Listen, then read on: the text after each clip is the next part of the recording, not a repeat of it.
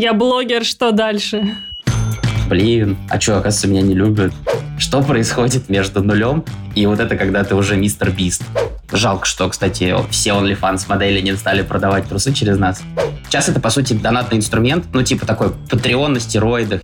Все локальные креаторы, чаще всего они смотрят, что делают американские и копируют, адаптируют на свои рынки. В итоге супер лояльное ядро — это твой фундамент.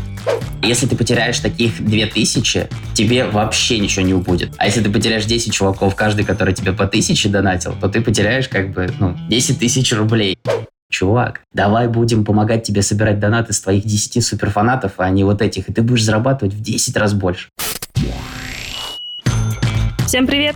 Это подкаст «Несладкий бизнес». Меня зовут Аня Цыплухина, я продюсирую подкасты и создала свой курс по созданию подкастов с нуля. Осенью у нас стартует третий поток, поэтому если вы хотите сделать подкаст, присоединяйтесь к нашему курсу. Всем привет, меня зовут Настя Береснева, я бизнес-консультант для малого бизнеса. Помогаю открыть первый проект и масштабировать существующий бизнес. Сейчас идут последние дни наборы на группу по запуску бизнеса с нуля, так что если вы хотите открыть свое дело, советую поторопиться.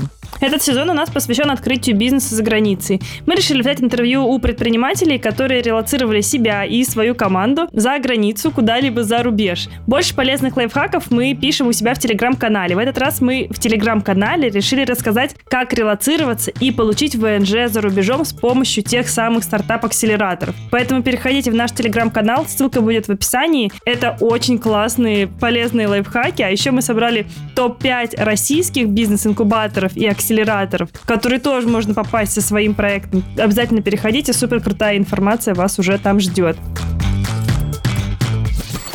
Слову про релокацию. Я уже много раз рассказывала о том, как я пыталась переехать во Францию, и большая часть прошлого года у меня была в дороге. За это время я столкнулась с одной маленькой проблемой. Я поняла, что возить за собой всю свою библиотеку максимально неудобно, а купить русскоязычную литературу за границей бывает почти нереально. Кстати, я столкнулась с той же самой проблемой, когда мы уезжали на полгода в Казахстан, и оттуда мы улетали на Бали. Ну, просто нереально было таскать за собой все эти книжки, которые очень хочется прочитать. В итоге я таки свозила две книжки туда и обратно, и я вам скажу, это то еще приключение, когда у тебя всего там типа 15 килограммов багажа, и тебе нужно уместить в этот багаж всю свою жизнь. Здесь на помощь приходит устройство для чтения электронных книг. Э, они называются ридеры, и сегодня мы расскажем об одном из таких устройств. Ридеры Onyx Book идеально подойдут для путешествий и также для дома. С них будет одинаково комфортно читать в любом месте, это я вам правда подтверждаю, страница прямо не отличить от бумажной страницы. Вы можете читать в самолете, на пляже или у себя дома. Дисплей электронная бумага, про которую я уже рассказала немножечко, максимально приближен к привычным книгам, но также имеет ряд преимуществ. Он не засвечивается на солнце, не бликует, а еще меньше утомляет глаза, чем телефон или планшет, возможно, с которых читаете сейчас вы. При этом в память ридера можно закачать всю любимую библиотеку, будь это книга по бизнесу или детектив Дарьи Донцовой. А еще ридер, в отличие от других устройств, работает от одной зарядки до 4 недель. Поэтому поиск розетки не станет головной болью для вас в поездке. Вы можете спокойно на поездке до месяца вообще не брать ее с собой. А по промокоду FRIEND, латиница с большой буквы, вы получите скидку 5% при покупке любой модели Onyx Books в фирменном интернет-магазине. Ссылку на него мы оставим в описании. Сегодня у нас в подкасте «Реюнион». Впервые к нам приходит гость, который уже когда-то был в нашем подкасте.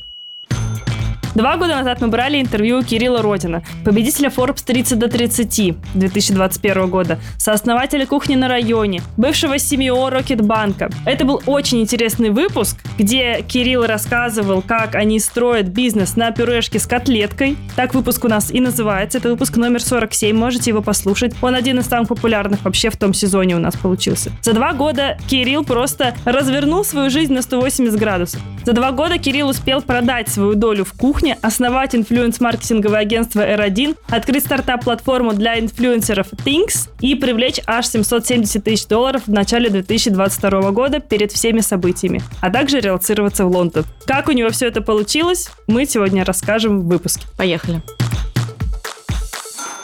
Кирилл, привет! Привет. Слушай, ты у нас первый. Oh Ты первый, кто пришел к нам во второй раз. Прошло два года, причем почти ровно. Ровно. Мы посмотрели.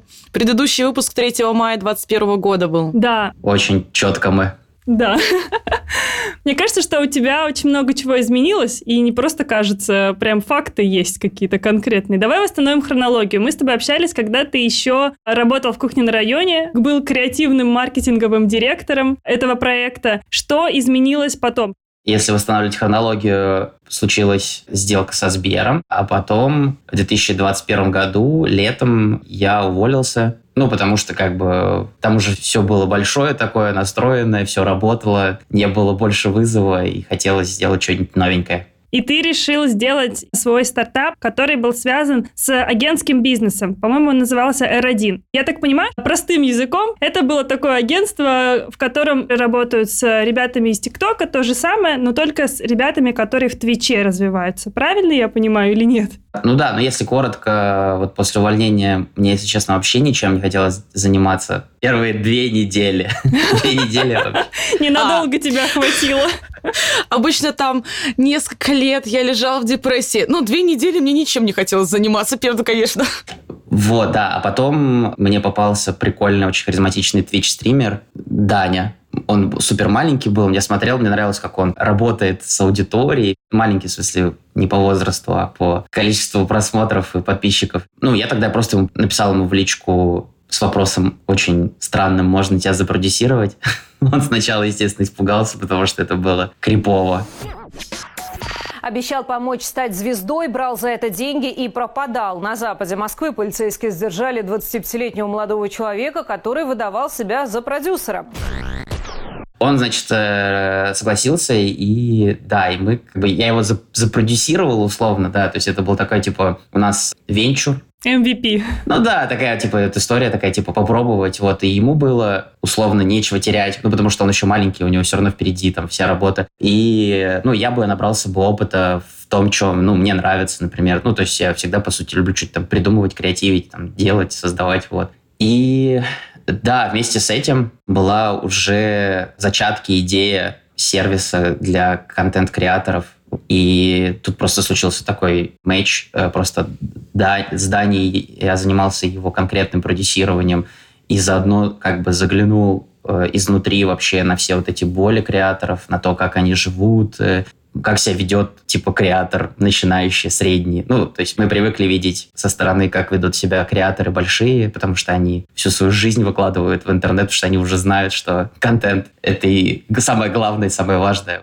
а о том, как вот, например, э, какими трудностями справляется начинающий креатор, что происходит между вот этим серая зона между нулем и вот это, когда ты уже мистер Бист, или когда ты уже там, я не знаю, какой-нибудь суперизвестный мы можем рассказать, что там происходит. Во время его продюсирования, значит, тогда была уже идея э, инструмента для контент-креаторов, и хотелось ее сделать сразу worldwide, ну, типа международным бизнесом. Дальше, по сути, начали с Олегом обсуждать вот этот новый продукт. Это была попытка, да, сделать агентство, агентский бизнес, ну, естественно, агентство тяжелый бизнес со всеми своими вытекающими историями. Вот, поэтому это было такая вообще венчурный венчур совсем. То есть это прям такая была как бы история, ну, попробовать. Быстро стало понятно, что это супер сложно и расфокусироваться тяжело. Вот, и я заморозил немножко эту идею. У меня даже сейчас есть идеи, как э, возродить это все. Но не в виде агентства.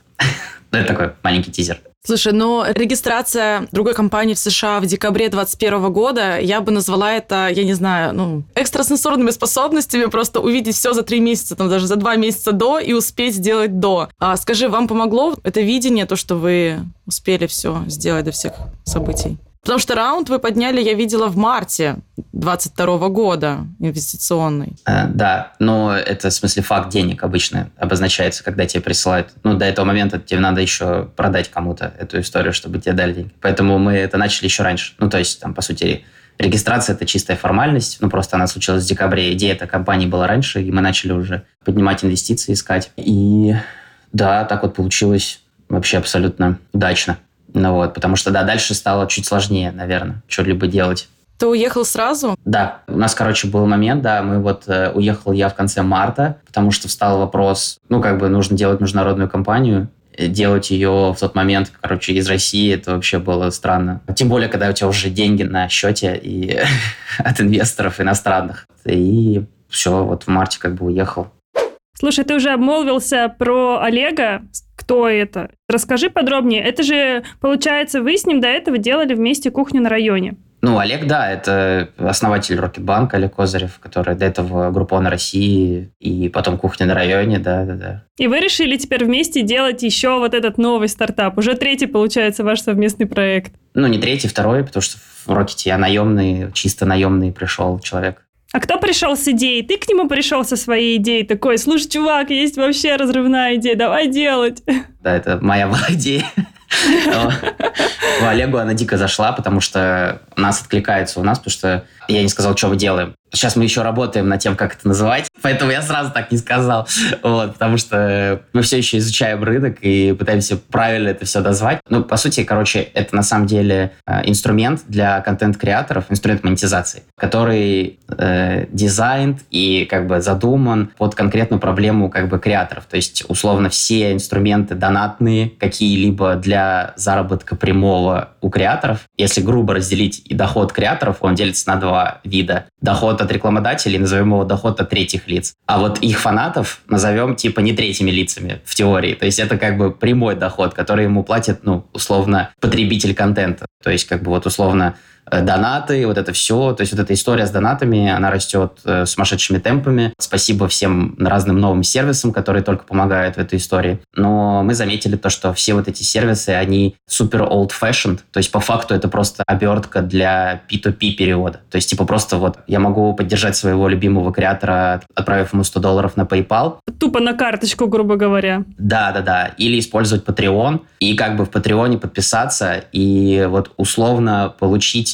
почти то же самое value, что и от э, PayPal. То есть value я имею в виду, что ничего ты не получишь. Ну, типа, ты просто как получишь email от Patreon, что у тебя списались деньги и все. Ну вот, и мы заметили то, что это вот эти отношения между фанатом и креатором можно описать таким, есть такой термин психологии парасоциальные отношения. И очень классно этот термин описывает, ну, саму суть. То есть это по факту, ну, реально дружеские отношения. А в таких отношениях важен фидбэк. Ну, в любых отношениях между человеком и человеком. То есть нужно, чтобы было как бы не радио, а чтобы в две стороны было как бы сообщение.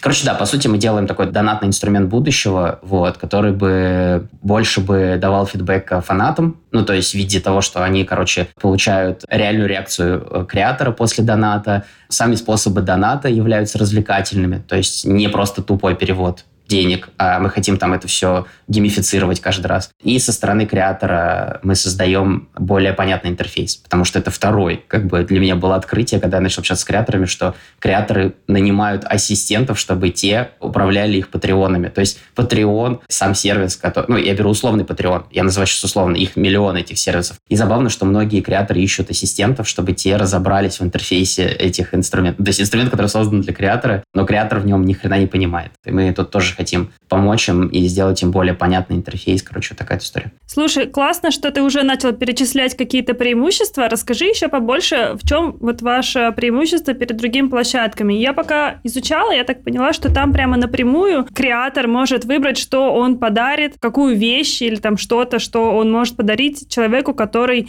будет ему донатить. Ну, то есть, грубо говоря, это как какие-то обязательно физические продукты или не только? В чем особенность площадки?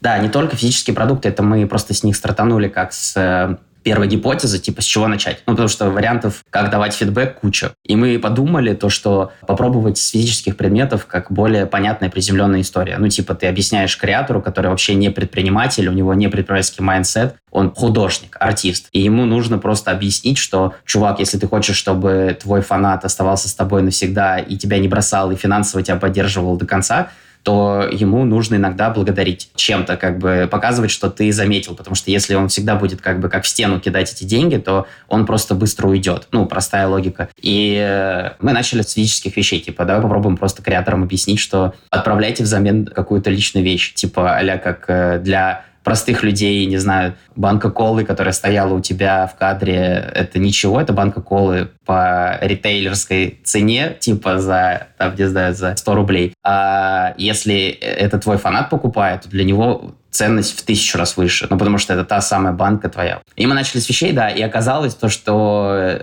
вещи, ну, в смысле, операционно тяжело управлять вот этой всей историей. Плюс стало понятно, что фанатам вещь не всегда нужна, им достаточно внимания, просто что он спасибо сказал лично. И мы дальше как бы эволюционировали. Поэтому мы сейчас сделаем новый лендинг, а даже новое название будет потому что вещей уже больше не будет, поэтому Тинкс как-то не актуально звучит. Ого! Мне когда где-то полгода назад объясняли суть э, твоего стартапа, мне сказали, Настя, короче, Родин делает платформу, чтобы вебкамщицы могли продавать свои вибраторы. Я такая, вот, э, и я просто говорю, это гениально.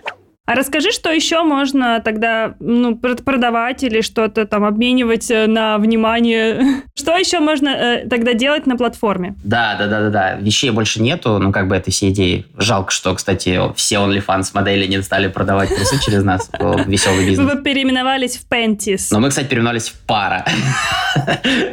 Ты почти угадала первые две буквы.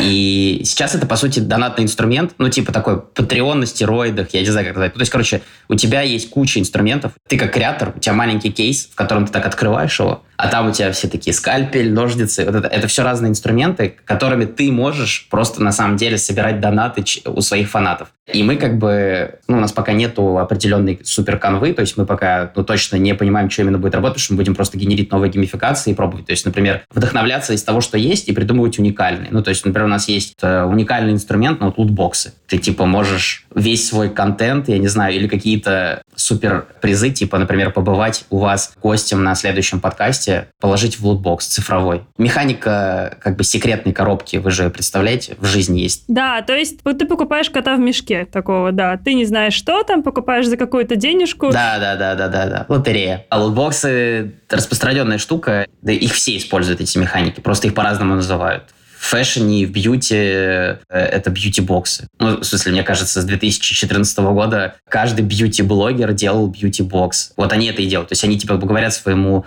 подписчику, что я выпустил бьюти-бокс, типа, он стоит тысячу рублей. Что тебе приедет, ты не знаешь. Это она механика, только оцифрованная. Только вот просто в интернете ты как бы берешь цифровой вот прям коробку, и ты не знаешь, что в ней будет. Ты открываешь, и там тебе что-то попадается. И у креаторов это могут быть типа контент, который может быть наполнением этих коробок. Он может получать при какие-то видосы с бэкстейджа, что-то еще. Также там могут лежать условно то, что сам выберет креатор, то есть это какие-то, я не знаю, там личное поздравление с днем рождения от меня, но что-то, что может быть ценным для его суперфаната. И Просто есть тоже окошко донат. Ну, типа, можно зарегаться у нас и сделать себе э, слэш Кирилл Родин, слэш donate, и это будет просто твоя ссылка, типа, вот просто ты ее можешь добавить себе в Linktree. То есть мы как бы, типа, хотим сделать весь вот этот вот range, весь этот всех видов инструментов, от самых простых до... Спектр, да. Да, чтобы, как бы, получается, стать таким финансовым ассистентом любого креатора по вопросу сбора донатов, чтобы он как бы юзал нас. А скажи, на каких рынках вы сейчас работаете? Куда вы будете выходить? Ну, э, это же IT, сайт в интернете. Везде, где можно вбить свою карточку. Но, знаешь, неправильно задала вопрос. Будете ли вы в России работать? Ну, а мы не можем просто даже физически. Ну, у нас Stripe, там просто карточки не принимаются. А какие рынки вообще, ну, хотите в планах занять? Ну, это же creator economy. Это Америка, это же естественно. Короче, э, вы настроены на американский рынок. Ну да, ну, ну где есть креатор этот, и у них есть деньги у их фанатов, там бы хотелось быть представленным. Так креаторов невозможно посчитать их количество в мире. Мы посмотрели просто тысячу всяких отчетов разных изданий, аналитических компаний. Короче, невозможно посчитать креаторов. Все разные методологии подсчета все используют. Кто-то считает, типа, все аккаунты во всех соцсетях больше тысячи подписчиков, кто-то больше десяти, кто-то больше ста, кто-то считает, типа, ну там, понятно, очень много погрешностей. Но все сходятся к тому, что условно в мире 50 миллионов инфлюенсеров. Точно десятки миллионов, давай так скажем. И это типа 50 миллионов человек, за кем следят остальные, да, за кем следят остальные несколько миллиардов пользователей интернета, ну, которые как бы пользуются интернетом, потому что э, ты ненароком как бы все равно за каким-то инфлюенсером следишь. То есть это может быть шахматист, который на Твиче играет э, шахматы, и ты просто любишь шахматы, и ты заходишь и смотришь его как бы партии, как он играет, там у него даже тысяча подписчиков, но он инфлюенсер для тебя конкретно, потому что ты под его влиянием, так сказать. Может быть, то угодно. Художник в Твиттере, короче, это все, все инфлюенсеры, вот в широком смысле слова. И таких 50 миллионов, и остальные несколько миллиардов за ними следят. И больше половины это все американцы. Тяжело побить, там, когда у тебя есть мистер Бист в стране, ну, типа, за которым там просто сотни миллионов человек следит, что, что он делает. Но все как бы следят за американскими вот, креаторами, они как бы создают тренды. Все локальные креаторы, чаще всего они смотрят, что делают американские и копируют, адаптируют на свои рынки. Да, адаптируют тренды. Все верно, согласна. Сегодня мы много говорим о бизнесе в Америке и хотим рассказать вам еще об одной возможности открыть нам компанию. Максим Спиридонов, основатель Нетологии Group, мы когда-то уже писали с ним подкаст. Вместе с Артемом Голдманом и совместно с Founders Mondays by RB.RU запустили бизнес-сообщество Ecom Heroes для тех, кто хочет выйти на зарубежный Ecom рынок, например, на Amazon. После пандемии спрос на Ecom начал расти и в 2023 году не сбавляет темпы. Аналитики ожидают, что к 2028 году он составит 70 триллионов долларов. Это перспективное направление для предпринимателей из СНГ, особенно кто хочет эмигрировать в США или уже занимается товарным бизнесом у себя на родине. В сообществе проходят закрытые онлайн-встречи для Яком предпринимателей, бизнес-знакомства, чтобы обрести нужный нетворкинг в Америке, и встречи в мини-группах с кураторами проекта, чтобы ваш выход на рынок американского e-commerce был легче. Сообщество бесплатное, но закрытое. В нем будет предварительная модерация. Оставляйте заявку по ссылке в описании, кураторы проекта с вами свяжутся для проведения отбора. Слушай, ты сказал, что вы хотите строить вообще абсолютно что-то новое, не похожее на Patreon. Но сейчас многие могут тебя возразить и сказать, блин, чувак, это же то же самое. На Patreon тоже можно делать донаты, выкладывать там какие-то шмотки, вещи, или вообще не вещи, и спасибо сказать просто. Чем вы кардинально отличаетесь? Я уже поняла, что интерфейсом, то есть это будет более понятно, удобно. В чем ваше ключевое преимущество? Как ты вообще вот инвесторам такую историю питчил? Ну, тяжело вот так людям неподготовленным объяснять, в чем продуктовая ценность, ну, типа, более особенная, ну, как, в чем, в чем она а, уникальна, эта продуктовая ценность. Там есть тонкости на креатор экономи рынке. Главное отличие, все сервисы вот донатные, они рассчитаны на то, чтобы ты, условно, креатор, у которого 10 тысяч подписчиков, собрал по доллару с 10 тысяч своих подписчиков со звездочкой, потому что по факту в итоге никто так и не собирает, потому что это то, как они себя продают, типа Patreon говорит, смотри, у тебя 10 тысяч подписчиков уже, представляешь, каждый тебе по доллару в месяц будет платить, у тебя будет 10 тысяч долларов в месяц. Ну, по факту, понятно, платят очень мало. Мы посмотрели на это с другой стороны, и наша целевая аудитория, то есть то, о ком мы думаем, мы думаем о суперфанатах. Суперфанаты — это как раз вот этот 0,00001% от, от твоих фанатов, но который тебе генерит 90% всей выручки прямой. И они же почему-то это делают, то есть они почему-то остаются с тобой супер лояльны и все такое. Наша вот главная миссия — это то, что это первый донатный инструмент, по сути, который рассчитан и сфокусирован на твоих, там, не знаю, 10 суперфанатах, а не на 10 тысяч. То есть мы верим в то, что в итоге супер лояльное ядро — это твой фундамент, и его нельзя терять, потому что у тебя очень высока цена его потери, и потом очень высока цена его восстановления. То есть потерять 500 или потерять 10 тысяч э, подписчиков, которые просто смотрели тебя десятым по списку, да, в своем daily schedule. Ну, если ничего нет, посмотрю Васю. Да, если ты потеряешь таких 2000, тебе вообще ничего не убудет. А если ты потеряешь 10 чуваков, каждый, который тебе по тысяче донатил, то ты потеряешь как бы, ну, 10 тысяч рублей. Это, это бесконечная разница. И цена потери, ну, очень высокая. Уникальное продуктовое, то, что мы будем все силы кидать на то, чтобы вот помогать креаторам взращивать вот этих именно 10 человек. Потому что э, креаторы на самом деле не умеют это делать и не знают. То есть после общения со всеми креаторами почти все, они видят всех своих фанатов как бы большой массой массой одной, такой один большой фанат. И они не делят это как бы в голове, что на самом деле там есть прохожие, назовем их так, прохожие, а есть суперфанаты. Они так не делят. То есть у них как бы условно есть какие-то, ну типа вот они там замечают чаще там какие-то ники в комментариях пролетают или там в ча если стример на Твиче, то у тебя там часто кто-то появляется по постоялец, но ты про него ничего не знаешь. Для, для, него, для тебя это просто как бы, ну, текст в интернете, какой-то никнейм в интернете. И вот это максимум, что они делают с точки зрения клиент-сервиса. Ну, то есть, если воспринимать креатора условного как бизнес, ну, то есть, ты вообще не занимаешься клиент-сервисом. Типа, у тебя нет никакой CRM, ничего, ты не знаешь вообще, кто твой клиент. Ты его видишь как одна большая масса, а любой донат ты воспринимаешь как дар с неба. Ну, типа, потому что, ну, я охеренный. Многие так работают. У многих так бизнес устроен. Да, почему тебе пришли, типа, почему тебе пришел и заплатил 5 человек э, по 10 тысяч рублей? Потому что я охеренный. И ты такой, вот так вот, это, креатор так воспринимает. Ну, потому что у тебя как бы такая еще работа. Ну, а почему еще?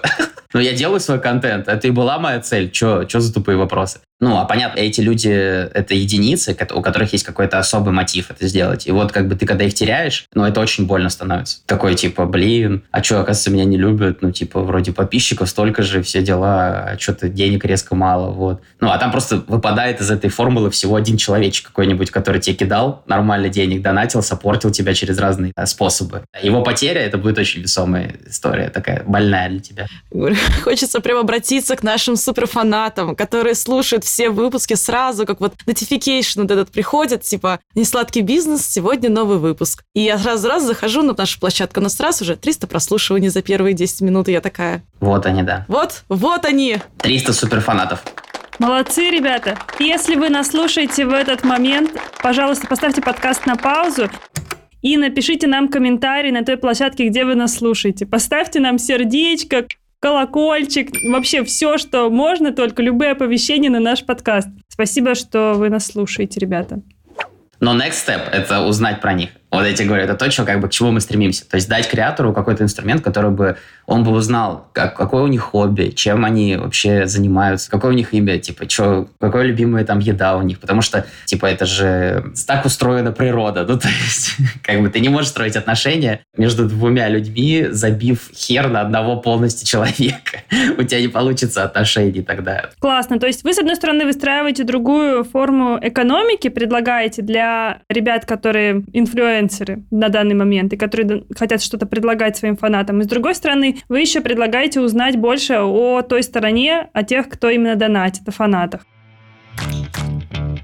Хотела вообще спросить, what's the difference? Какая разница между российским и американским рынком? Да главное отличие, они очевидны, мне кажется, всем. Там просто охренеть огромная конкуренция какая. Десятки раз больше. То есть это условно ты э, как бы на любую твою идею, у тебя уже есть 20 каких-то чуваков, которые это делают. Вот это разнообразие рынка и вот это вот, ну, как бы, оно вносит свои вот эти вот особенности. Мой пример, да, типа российский креатор получает там в месяц 2-3 э, предложения э, о сотрудничестве, да, в среднем, давай так назовем. Я сейчас не называю настоящие цифры, это я для примера говорю. Средний креатор американский получает 2-3 в день Ну, грубо говоря, там типа в 30 раз больше. Да, да, да. Я прихожу просто к нему, типа, условно, в, э, думая, что сейчас я ему такую вообще штуку заряжу. Я ему скажу, что типа, чувак, давай будем помогать тебе собирать донаты с твоих 10 суперфанатов, а не вот этих, и ты будешь зарабатывать в 10 раз больше. И он такой, типа, каждый день мне пишут с таким предложением. Американцы еще умеют хорошо продавать, это тоже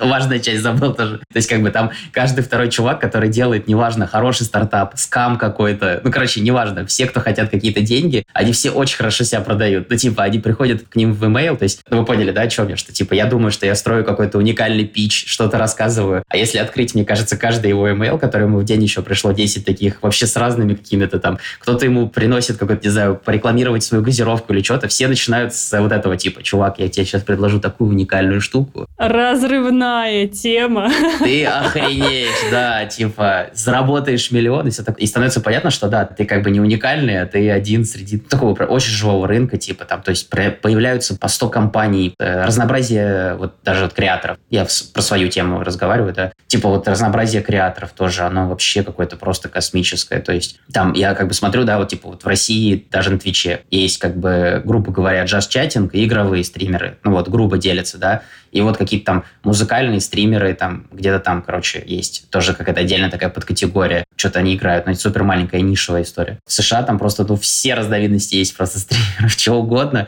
Ну, типа, у тебя что угодно, они могут превратить просто в отдельный тренд, в отдельное направление. И главное, на всех на них находится, во-первых, свой потребитель, а во-вторых, э, они все на чем-то зарабатывают. То есть они все на этом зарабатывают.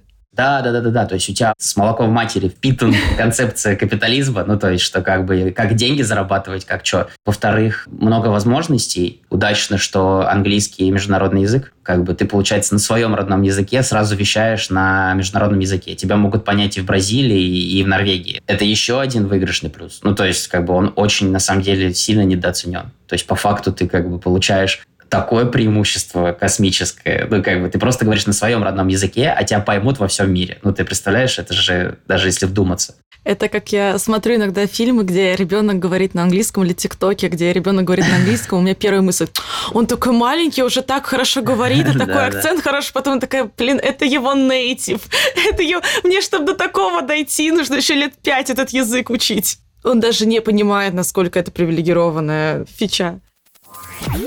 А расскажи, как вы поднимали инвестицию? Вы принимали участие в стартап-акселераторе, я правильно понимаю? Да, это потом. Мы сначала подняли инвестиции, да. Вот, расскажи и вообще, как вы получали инвестиции изначально, и потом, как вы пришли в акселератор? А, там, честно, никакой магии. Тупо просто огромная куча зум-звонков. Первые очень кринжовые и постыдные, потому что, понятно, там на английском я вообще давно не разговаривал, а тут как бы мы там, давай созваниваться на английском со всеми.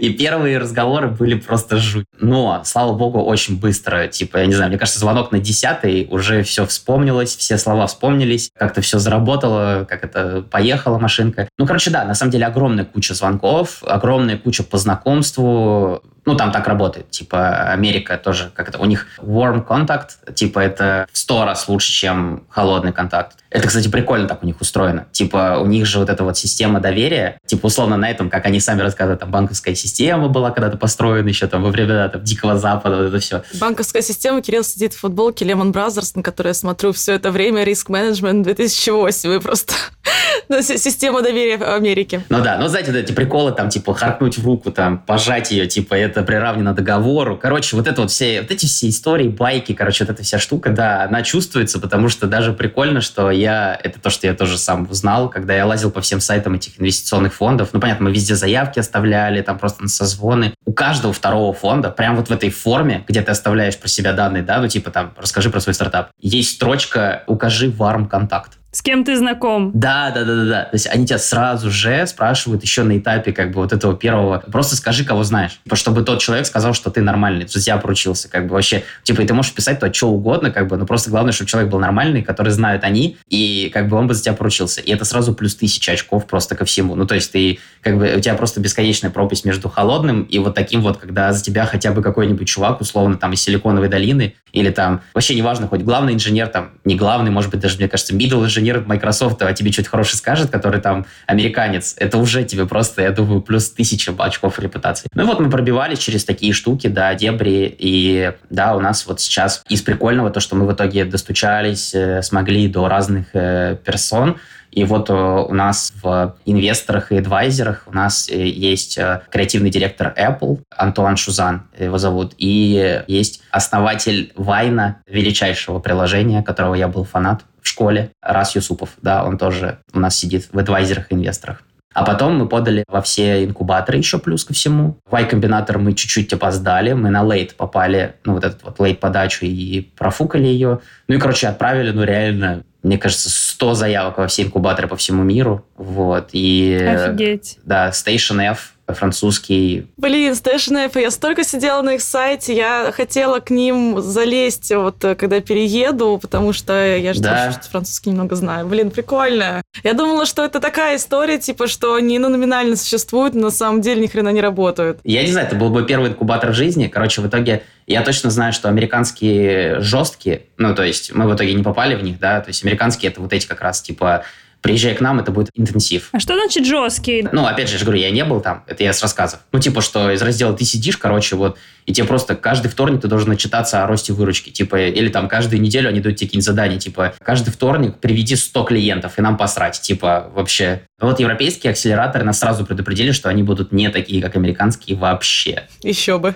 Я такой, так, интересно, а что это значит? И э, нам прилетает э, до начала, за день до начала акселератора, ну, стейшена французского, нам прилетает календарь, типа, на первую неделю Ну вот, я такой, типа, сижу с Олегом, такой, ну ладно. А я просто, короче, у меня как это... Давно себя не чувствовал школьником, и есть какой-то вот этот вот страх перед вот опять учебой или чем-то вот этим. И я такой, так, сейчас открою там какие-то расписания, ходить на курсы, что-то говорить, отвечать там. Я даже не представляю, что будет вообще. Вот отчитываться там перед кем-то еще. И тут открываем календарь, и там расписание. Типа, понедельник, установочный день, просто один час знакомства. Окей, все, дальше свободно. Типа, и где-то в обед типа в 2 часа дня. Дальше во вторник в 11 утра шампанское. Я ждала этого. В час дня. Да, очередное какое-то знакомство. Типа, не хватило времени познакомиться в понедельник, нужно с шампанским теперь познакомиться во вторник два часа дня какое-то вот там собрание с кем-то, вот главным из инкубатора поговорить. И так вся первая неделя. Типа вечер шампанское там или утро шампанское, они там прям меняют обед э, и с кем-то поболтать. Ну и вот, короче, да, первые две недели были интенсивные в плане, в европейском стиле интенсивные, да. Но, но было прикольно, да, было прикольно. И да, и потом дальше вот так вот у них строится, у них у Station F прикольная программа. Я думаю, в Америке по-другому бы было. Типа, я думаю, в Америке там три месяца с тебя бы не слезали вообще и просто бы, ну, заставляли что-то показывать. И я думаю, в Америке все очень легко, там, типа, вот в плане бизнеса. Типа, если они видят, что ты уже начинаешь на вторую неделю сдаваться, у меня такое ощущение, то тебя просто, я думаю, спишут, как бы, и просто не будут на тебя силы тратить. Но самая главная цель вот этих Y-инкубаторов, ну, вот то, что ты получаешь помимо опыта, это, естественно, получить значок, вот этот лейбл Y-инкубатора, что ты там был. А я думала, знакомство. И получить знакомство. вот это как раз-таки. Здесь, да, Station F, они, типа, больше обучали всяким таким азам, типа, там, вообще, как что, там, много, типа, в неделю у тебя разных там занятий, на которые ты можешь сам приходить. Ну, типа, они кого-то приглашают и там рассказывают, как регать компании, ну, что такое, то есть такой супер бейзик э, первые 2-3 недели. Да, а потом через три месяца ты должен приехать отчитаться как бы о первом таком отчете. Ну вот. Ну, было прикольно, у нас уже была выручка я приготовил презентацию, съездил в Париж, прихожу на эту встречу, все сидят эти ребята, и я там самый последний в списке я, вот, выступаю. И я сижу, жду, короче, и выходят первые ребята. Ну вот, мы, короче, пивотнулись, вторые выходят. Ну вот, в общем, короче, мы тут поменяли немножко. Так и третьи ребята. Так, ну мы, короче, что-то долго разгоняемся, но, в общем, пока мы все еще в той же точке. Ну, типа, и вот, это я так условно говорю, типа, все вот э, за три месяца, как бы кто-то там нашел дизайнера, приступает рисовать вообще продукт. Ну, это прямо, мне кажется, темп французов реально. Ну, это да, европейцев в целом, как будто бы, ну, это такой стереотип про европейцев, особенно вот там американцы еще любят над этим стебаться, да. А, ну, а европейцы в другую сторону стебутся, что как бы европейцы считают, что это как раз нормальный темп жизни, ты от него получаешь удовольствие. Ты не раб своей работы, ты хозяин сам себя, и они стебутся в другую сторону. Я выхожу, и, короче, из нашего потока только типа наш и еще один стартап, э, у которого была выручка через три месяца, хоть какая-то. Один из кураторов такой переспросил меня, говорит, типа, вы в нуле не ошиблись? Типа, у вас реально такая выручка, типа, уже там какая-то... Ну, там на тот момент было там несколько десятков тысяч долларов уже в месяц. Я такой, ну да. Они такие, респект, круто, что-то записал. Такой, я говорю, ну да, спасибо. Так что да, европейцы круто. Да, продал э, Station F, э, вот это шампанское, все, мне, меня, в принципе, все устраивает, я на это и рассчитывала. Охрененный. Вот то, с чего я просто был в шоке сам Station F, это просто охренеть как круто. Блин, я, к сожалению, туда не заезжал, но я знаю, где он там находится. Я как раз должна была жить там рядом и учиться прямо возле него. Вот, но не будем об этом. Это очень крутое место. Ну, типа, у тебя там просто огромный ангар, бывший ЖД-вокзал, который поделен на три части. Public Space, посередине рабочие места, которые сделаны, типа, тоже очень круто. Ну, короче, крутое место, в нем хочется работать. И третий кусок полностью отдан на итальянцам. Они там сделали фудкорт, самый большой в, во Франции. Ну, это как бы самое большое единое место. Там безумно круто, потому что это открытое место, вот это где бар, и там все пьют, бухают, и ну, простой народ приходит, в смысле, не те, кто работает в Station F. Ну, это просто как депо, насколько я знаю. Я просто до туда так и не доехала. Когда я узнала, что там еще этот э, находится акселератор, думаю, так, ну все, э, карты сошлись.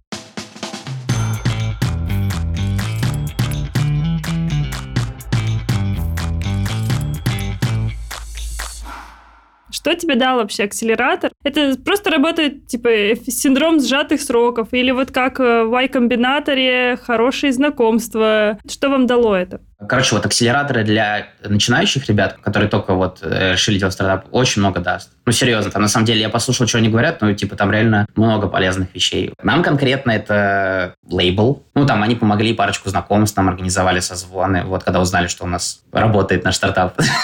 Типа, что у нас что-то пошла какая-то выручка, вот они такие, о, ну ладно, давайте вас с кем-то познакомим. А для молодых прям вообще очень полезно. Вот любой акселератор, вообще там, это реально, ты за три месяца проходишь быстро всю фигню, которую мог бы там, не знаю, годами проходить на своем опыте. Кирилл, что будете делать, когда деньги закончатся? 700 тысяч долларов. Ну, мы здесь делаем чистый pure IT бизнес с э, очень классной бизнес-моделью, комиссионной. Это одна из лучших бизнес-моделей, просто брать комиссию с потока денег. Понятно, мы будем поднимать раунды, потому что там на маркетинг и все такое нам нужно, когда надо развиваться и все такое, ну, для скейлинга, в общем, надо точно будет брать. Но мы, короче, близки к брейк-ивену, ну, К чему, к чему? ну, к прибыльности. Вот так понятнее. Как бы вот простая модель комиссионная. Ну, типа, мы просто берем комиссию со всех денег, то есть э, у тебя растет количество клиентов, а у тебя сам бизнес не растет, потому что у тебя нет операционной составляющей или нету составляющей, которая должна у тебя скейлиться внутри. Ну, это IT-бизнес, ну, типа, в смысле, как Facebook, как это чего, в смысле, почему они стоят миллиарды? Весь бизнес зависит от количества пользователей, которые привлеклись на площадку. Какие у вас планы дальше?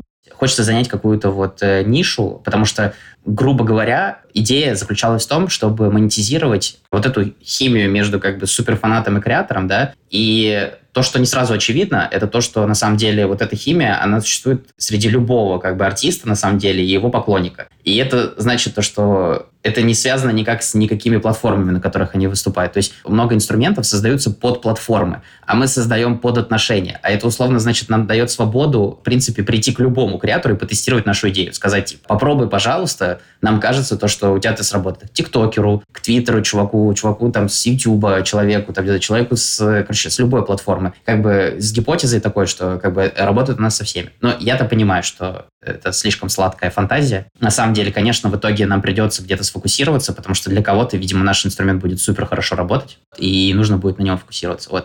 То есть это, в итоге мы придем к какому-то, какой-то нише, да, но план, понятно, занять и стать э, заметным игроком на рынке. Короче, моя цель такая, чтобы наш вот инструмент, он попал вот в эти списки, знаете, которые когда вот составляют, когда ты в гугле просишь, типа, так, я начал делать контент, у меня пошли лайки, что мне нужно зарегать в первую очередь? Я блогер, что дальше? Да, да, что тебе там дают вот эти рекомендации. Вот очень хочется, чтобы э, наш инструмент стал в итоге таким именем нарицательным.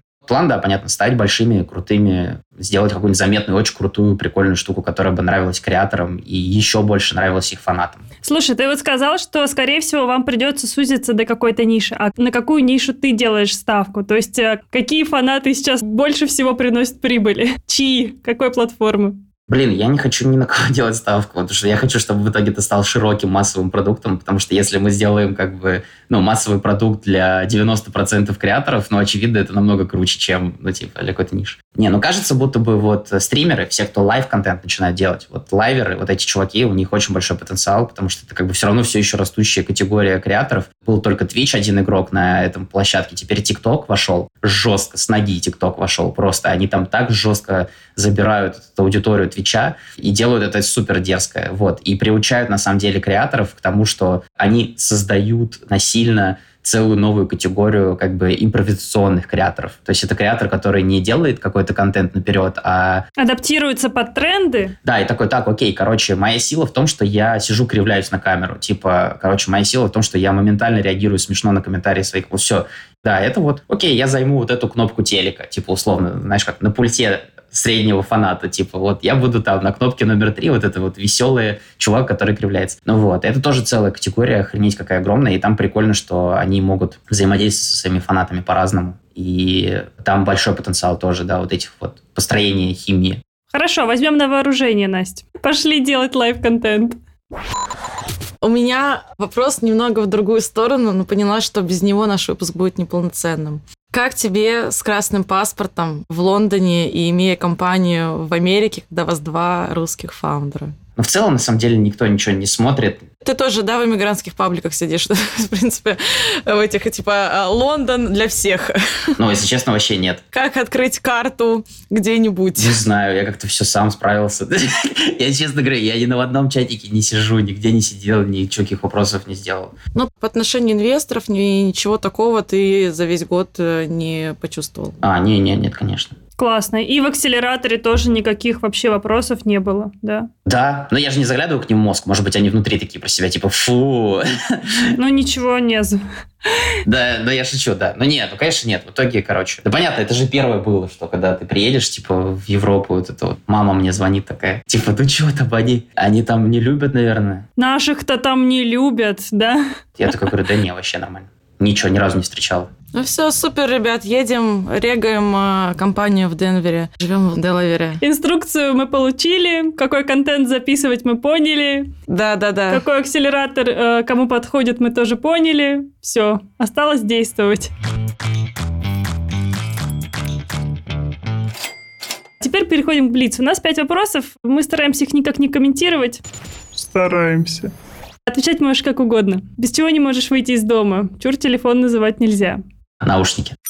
Чем бы ты занимался, если бы не тем, чем занимаешься сейчас? Был бы голодным режиссером. Хотел бы всегда снять какой-то великий фильм, но не мог бы никогда.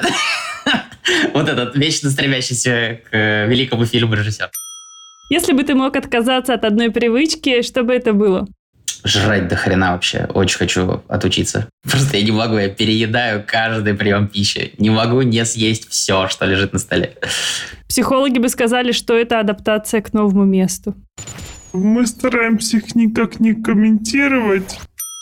А если бы ты мог приобрести одну привычку, что бы это было? Блин, любовь к спорту. Вообще жесть. Просто я ненавижу. Я только начинаю заниматься, и вот я пробегаю 3 километра или 5, а потом, типа, я такой, да я ненавижу бег. Ну вот, а потом проходит время, и такой, ну ладно, можно опять попробовать. И, короче, очень быстрое у меня, как это, отторжение начинается к тяжелым нагрузкам. Предпринимателем становятся или рождаются? Становятся. Тогда дай один совет э, начинающим предпринимателям, которые нас слушают. Попробуйте сделать что-нибудь хотя бы. Начните. Хороший совет. Я почти уверена, что два года назад мы это тоже спрашивали. Да, и, наверное, я также ответил. Потому что я ненавижу давать советы. Дай тогда один совет каким-нибудь нашим слушателям и начинающим предпринимателям. Никогда ничего не делайте за свои деньги. Сразу ищите инвестора. Лучший, да. Как вам? Нормально, мне вообще нравится. Спасибо тебе за этот подкаст. Спасибо. Спасибо тебе, Кирилл, было очень интересно такой рекап спустя два года провести, еще раз вспомнить, э, что было, и желаю успехов в твоем новом детище, в твоем новом стартапе. Будем ждать мировой экспансии. И единорога не меньше. Вам тоже успехов. Тогда, да, спасибо большое. Доезжайте до Парижа, наконец-то. Да, да, я надеюсь, что я летом сделаю хоть какую-нибудь, блин, визу. Она любит Тиффани, хочет Париж ужасные люди не дают Насте визу.